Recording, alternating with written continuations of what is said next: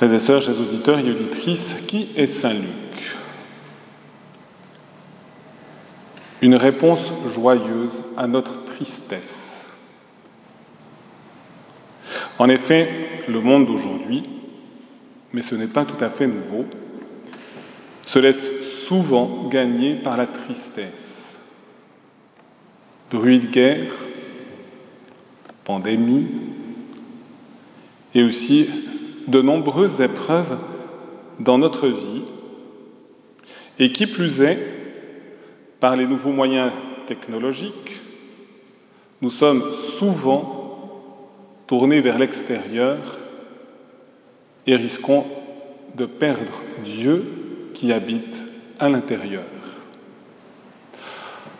Or, Saint Luc, qui est-il Peut-être puisque la liturgie nous propose cet évangile, un de ses 72 disciples envoyés deux par deux en mission là où Jésus devait se rendre. Peut-être c'est aussi des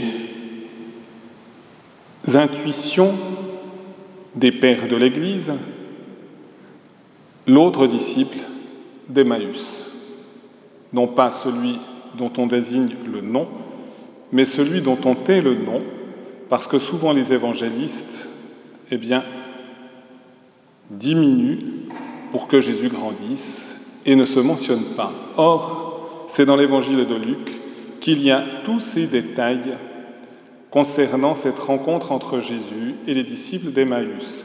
Et donc, si c'est bien cela, Saint Luc a fait l'expérience de la croix, de la désolation, du désespoir, de la tristesse, mais par son contact avec Jésus, son cœur s'est réchauffé, il a reçu la brûlure de l'Esprit Saint et il deviendra cet évangéliste de la bonne nouvelle. Et il nous aide très concrètement par le choix de l'Église dans la liturgie, puisque les trois cantiques que nous avons pour l'office de l'Aude, pour les vêpres et les complis, nous les devons à Saint Luc. Le Benedictus, qui nous révèle Jean-Baptiste, ce petit enfant qui indique la voie au Seigneur. La Vierge Marie, qui laisse chanter son cœur par son cantique d'action de grâce. Mon âme exalte le Seigneur, exulte mon esprit en Dieu mon Sauveur et le vieillard Siméon, qui n'a plus peur de la mort, parce qu'il sert tout contre son cœur le Sauveur du monde, la lumière de toutes les nations.